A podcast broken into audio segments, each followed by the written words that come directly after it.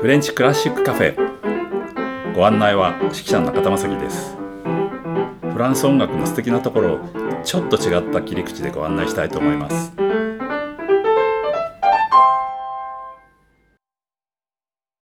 えここまで、えー、サン・サンスのシンフォニーとかね、えー、シノブトとかいろいろお話してきたんですけども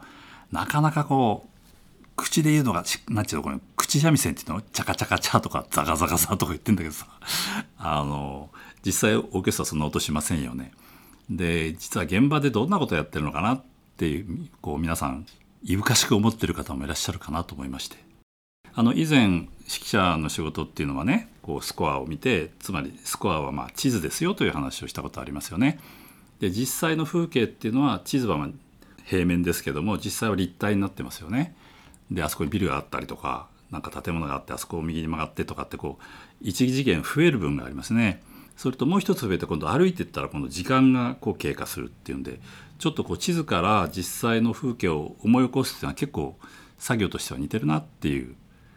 ことをちょっとお話したと思うんですけどもじゃあオーケストラこういうふうにやりたいって言った時にじゃあどう弾いたらそうなるかっていうことをですね例えばすごいいいオーケストラプロフェッショナルのね、まあ、ベルンフィルとかウィンフィルとかもそうでしょうけどもこう指揮者がこんなふうにジェスチャーでワーンってやった時にああいつはこういうふうにやりたいんだなと思ってそういうふうに弾いてくれるオーケストラもありますけどね。それはこうあるあるレベル以上かもしれませんけども。実際そのアマチュアのオーケストラとかですね学生のオーケストラっていうのはまず弾く人のレベルがいろいろ違う。あるいは音楽的な体験度が違うということでね。同じ言ってもじゃあどう弾いたらそうなるのかなっていうことが分からない人と分かる人がこう混在してるわけですよね。でその時にはですねこういうふうになりますよっていうことよりもこういうふうに弾いたらいいですよってことを僕らの方からこう示唆というか指示というかね、えー、そうした方が実は近道なんですね。えー、で実はですね今回のサン・サンスの、えー、このシンフォニーのザガザガザガザガってずっとザガザガ言い続けた場所をこうやることでですねちょっと思いついたことがありました。もう惜しくも亡くなった方なんですけれども岩城宏之さんという名指揮者がいらっしゃった。彼がねある時僕のリハーサルをずっと聞いてくださる機会があってで終わってからねこんなこと言われました。あのね指揮者のねスコアっていうのはねあれはね現場監督のね設計図なんだよ。って言われたのね。でこれ意味わかんなくてえどどどどういうことかなと。あのね君はね家のね屋根の角度はこうですよとかね。この屋根は何でできてますよみたいなことを一生懸命言ってたけどね。あの壁を作ってる人いるでしょって。壁でこうレンガをね一生懸命こう積み上げて間にこうなんかセメントを挟んでこうやってる人に屋根の角度言ってもしょうがねえだろうとかってすごい半分怒られたんですけどね。その時ちょっと意味わかんなかったんですけどね。つまり彼らはね職人なんだよって言い方をされたの。彼らはねレンガを積み積むことに関しては職人なんでどうやったらまっすぐきれいにレンガを積むことができるかと彼らは知ってるんだと。だからそれはお前はそれには口は出せないだろうけどレンガもこうやって積んでいくときれいに積み上がっていくんだなっていうことを逆にこっちからね見なきゃダメなんだよ。お前見てなかっただろうとか言われましてですね、えー、どうも僕はその家の形のことばっかり言ってたらしい。ということをちょっとこの曲をやってて思い出しました。でね11月にコンサートがあるんですけども8月に一度大分まで練習に行ってその後もう一回だけ行ってるんですけどもその時は、えー、弦分奏といって弦楽器だけでちょっと練習してることがあったんですね。じゃあ実際どんなことをこう指揮者として言ってるかっていうことを今日は聞いていただきたいと思います。ちょっとこの時はですねまだあのこうパーティションがあってですね指揮者の周りにずっとこう囲いがあって、えー、しかも僕はピンマイクで喋ってるのでちょっとオーケストラの音があんまりよく聞こえなかったりとかありますけど、まあ、僕はどんなこと言ってるかっていうのをちょっと聞いていただければなと思います。アレグロモデラート頭からね。いきます。ワンツー、うん、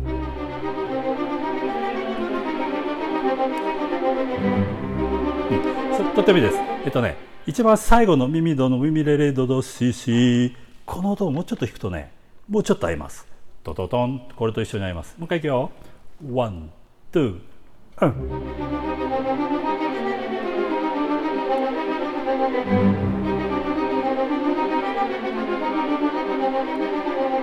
ませんもうちょっと弓を使おう。今5センチだとしたら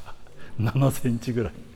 センチじゃないけどね。つまりあの「いやー」ってこう弾いた時によかった。ここでこう止まらっかんじゃなくて「いやリラリラリラリラリラ」こんな感じですね。もう一回いきます。ワンツーワン。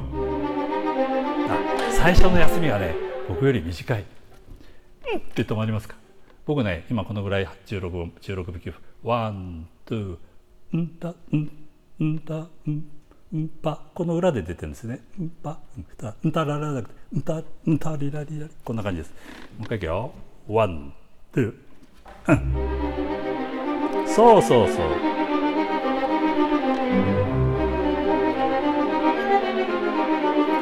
そうですね。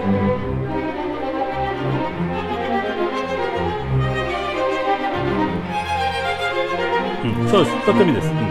えっと頭から1234567小節ミミレレドソソあるいはララソソファラファドドこれで言えんですよね、うん、そこの間がねちょっと今時間かかってるかな、うん、ちょっとそう気をつけていきます。1234567小節目。あ違う。1234567小節目からいきます、うん、耳レベとかね。 one、two、うん。そうそうそう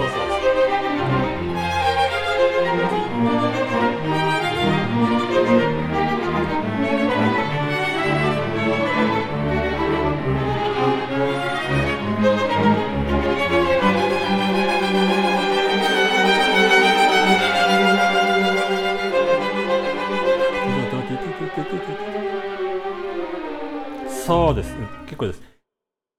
まあこれがね要するに弓をどうやって使うかって弓の分量とかねそういうことで音の長さがどんどん変化していくわけですね。うん、それとねじゃあ今度はちょっと別な場所ちょっとやってみますよ。ここはね今度は同じタカタカタカってやってんだけどその中で今度ボリュームを変えていくクレッシェンドとかディミエンドする時にどうどうしたらいいかなってことをちょっと話しています。えっと N から言っていいですか？253 N253 でここでやりたいことはですねチェロバスの方は6つのうちの、まあ、3つのうちの1つねザンザンザ結構長いです。えヌからいきます。ワンツーそ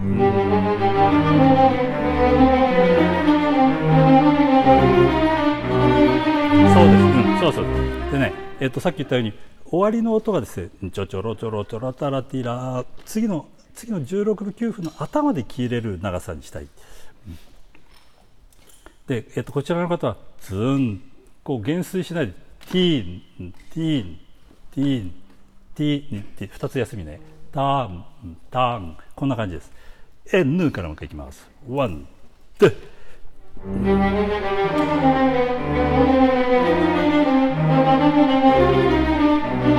そうですねそうですね。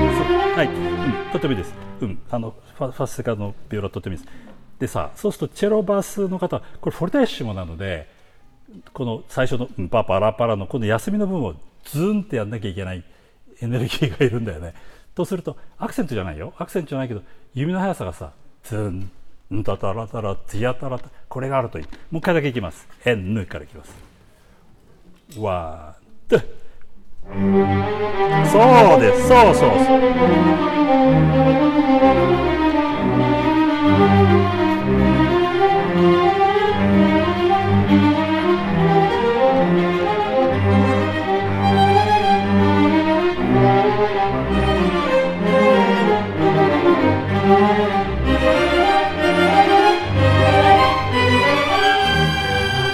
そうです、うん、そういうことです、そういうことです。とってもよくなりました。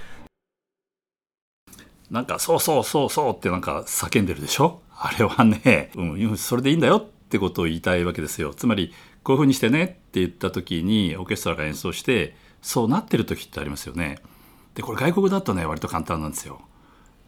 例えば英語だったらさ、 good とかナイスとか yes とか、こう親指立てたりとかなんかできるんですよね。例えば、まあ、フランスは très bien とか、えー、ゼアクーチとか、まあ、いろんな言葉があるんだけど、日本語で良かったですねっていちいち言えないじゃないですか。だから、いや、そうそうそうって一応言うわけ。なんでかというとね、演奏した方はですよ。まあ、プロはちょっと別ですけどね。例えばアマチュアのオーケストラとか吹奏楽もそうですけど、こういうふうにやってねって言った時に、もしそそのふうにできたとしますよだけどこっちの方がそれでいいよって言ってあげないと演奏してる方はいいのかな今のでって思ってる人もきっといるんじゃないかと思うわけね。なんていうか確認作業なんですね。でこれ外国語は本当にたくさん言葉あるんだけど日本はねなかなかなくてさで困って「そうだねそうだね」を訳して「そうそう」と言っていました。えー、中田正樹は誰よのコーナーです。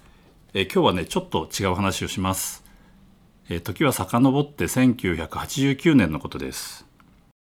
僕の友人のオランダ人がやっている、えー、オランダミュージックセッションというフェスティバルがあってですねこれは学生を中心としたフェスティバルなんですけれどもアムステルダムコンセルテホーというとてもいいホールがあるんですが、えー、そこでも演奏できるからいい団体があれば推薦してくれというのは舞い込んできたんですね。えー、そこでですねたまたま、ご縁があって兵庫県の西宮市にある関西学院大学のオーケストラを推薦しました、えー、そこでですねヨーロッパに演奏旅行行くことになりました。えー、オランダとドイツでですね約2週間で7回の本番の演奏旅行をしたんですが、えー、その時にですねオランダの東部の方にエンシュエーデという町があって、え、そこにはですね日本人の教授がいたんですね飯森泰次郎さんっていうもう重鎮なんですけれどもちょうどその頃オランダで先生をされてたんですね。で飯森さんは僕がえー、アムステルダムとかで演奏会があるともう必ず来てくれてたんですね。4時間ぐらいかかるんですけどね車で。必ず来てくれた方なので日本の大学のオーケストラ来ますよって話をしたらば彼の式のクラスでぜひオーケストラを使って授業をしたいっていう話になりましてね。まあ演習でってそんなに大きな町じゃないですからねその80人以上のオーケストラってなかなかこう聞く機会もないでしょうし、まあ、授業でも使えないということでぜひぜひということで、え実現しました。演奏会の日少し早めに、え学校に行って3時間ぐらい時間を作ってですね、え井村さんのまあ式の授業をしたんですが終わり以降20分ぐらい余ったんですね。でその時にですね、えーと、ここバイオリンの後ろの方であの現地から参加していたオランダ人のバイオリニストがいたんですけれども、えー、彼が突然後ろから手を挙げて「あの時間もし余ってんだったら僕ちょっと指揮をしたい」って突然言い出したんですね。えー、これがローレンス・レネスという、えー、まだ18歳の男でした。で彼が、まあ、そこで初めて大きいオーケストラを振ることになったんですね。これが彼の初めての指揮の経験でですねまあ僕はちょっとこういろいろアドバイスもしたんですけども、え、その後彼はデンハーグの、え、コンセバトワールに行って正式に指揮の勉強を始めたって話は聞いてたんですけども、えー、3年半ぐらい前にですね突然フェイスブックで連絡が来てえ今度日本に行くからっていう メッセージだったのね。えで「え何しに来るの?」っつったら「いや N 響振りに行くから」っていうんでもうびっくりしちゃいましてですねもうすごいもう一人前のしかもそのインターナショナルに活躍する指揮者になってました。NHK 交響楽団にはまた呼ばれて北海道の演奏旅行をしたりとかですねその後は東京都交響楽団に呼ばれてまた来たんですねつい最近も、え東京都交響楽団に呼ばれて実は日本に来たんですでちょっと話をしに行きました Hi Lawrence, how are you? I'm very fine. I'm so happy to be here with you. Yeah, thank you very much. So, just we are talking about uh, your first uh, experience with Kansei Gakuin Daigaku University Orchestra. Yes. Uh, for the first time that you conducted at that time. I already uh, explained about this situation yes. that we go yeah. and so so. Yes. Mm that for me it was an amazing time not only not only for being able to conduct which was you know for someone like me being so young was really amazing i i was a violinist mm-hmm. and uh, and I really wanted to conduct. So to have the opportunity to stand in front of so many uh, musicians and to make music with them, this was an incredible experience. But also, what was maybe even more important was for me the whole cultural experience of uh, of uh, uh, first first in Holland, but then also I came to Japan uh, uh, and, and, to exchange cultural experiences with uh, Japanese colleagues mm. and. and this was when I fell in love with Japan, and and so so Japan has always been very very dear and important to me, and it's all because of that very important moment in my life. Mm. how, how the, the your first feeling or, or impression that you conducted such a young, uh, well, same generation as you, they played for you. You- know what, what which piece you conducted? Do you remember? Yes, uh, it, it was Schubert's Unfinished Symphony. Yes, that's right. Yeah. and and uh, it was just an incredible feeling to it, it's not it's not about the power that you have to make people start to play the same at the same moment but it's it's like a it's like an incredible communication between so many people at the same time and and uh, and I really remember very well being being emotionally overwhelmed by this experience just almost like tears in my eyes because it was so beautiful oh, good, good, good. and I remember I remember very much looking into the orchestra and seeing everybody looking at me, and uh, and this was uh, in a way it, it was frightening to to because you feel a great responsibility. Uh, but you, but I also felt like this is an incredible opportunity to, you know, to to as I said, to, to communicate with, with, with everybody. And not every student spoke English mm-hmm. so well. Mm. So with some students, I had, I had wonderful conversations. With other students, not so much because of the language barrier. Mm. But then you start to make music together, and, and we are all the same. Mm. We speak the same language, and that is so beautiful. as a music. Yes. yes. Is that, is that the very first time that you conducted uh, Unfinished Symphony, and uh, how you feel that the, is it different from your your imagination from this uh, playing or from your imagination? I was so young and so without any experience. And now looking back, I- I am surprised that I did it because I had no. Um, when you have when you have so little, well, the thing is, when you're so young, you don't know what you don't know, and this is kind of like this is kind of a liberating experience because you just do it. Yeah. And uh, I just did it, and now looking back, I think, how was it possible that it happened? えーというわけでね彼がその関西学院のオーケストラを振ったというのはとてもこう新鮮でもあったし、まあ、冒険でもあったわけですよね。それでやっぱりねそのあんまりオーケストラ振ったことない人がさ80人の前に立つっていうのはすっごい怖いわけね。まあ彼もそれ言ってたけどね。えーそれでみんな見るわけですよ当たり前ですけどねオーケストラの代表指揮者をバッと見るとあ僕はこういうふうに言われたことがあるある人に学員が80人いると160の目がお前を見てるからなって言われた確かにそうなんだよねだからその眼圧っていうかですねその見られる方の圧力ってのはすごいんですでそれはやっぱりあのローレンスってとてもこう繊細な男なのでまずやっぱりそれですごいびっくりしてそれでなんかこうすごい責任感じますよね自分の棒でみんながこう動くのでね、うん、その責任も感じたと、まあ、よく式人の時はあの繊細かつ大胆って言いますけどね要するにうんと細かいことも気が付かなきゃいけないけどもそれでこうちっちゃくなったらダメでこう大きく出なきゃいけないところもあるってまさに最初にまず彼はそれにぶち当たっちゃったんじゃないかなと思います。でそれまでももうすでに僕たちはあの来てすぐオランダ人の方の人学生と一緒に合宿なんかもしてたんでこうすでにコミュニケーションもあったんですけれどもね、まあ、全員がすごいもう流暢な英語を喋れるわけでもなく、えー学生の方もね全部すごくその英語うまいわけでもなくてそれでもなんかこう音楽というものを通じてですねこう感じるものがあったんだねきっとね。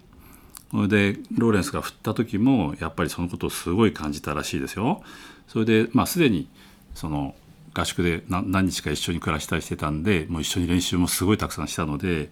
えーそういうとこで彼は彼なりにその日本の文化をね感じるとこもあってというようなこともちょっと今話していました。でそこにはやっぱり本当はこう言葉の壁があるんだけれどもなんか音楽はもうそれをね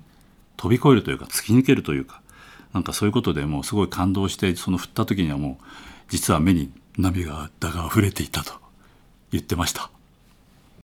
全部で2週間彼は一緒にね、えー旅行もしたし演奏もしたんですけれども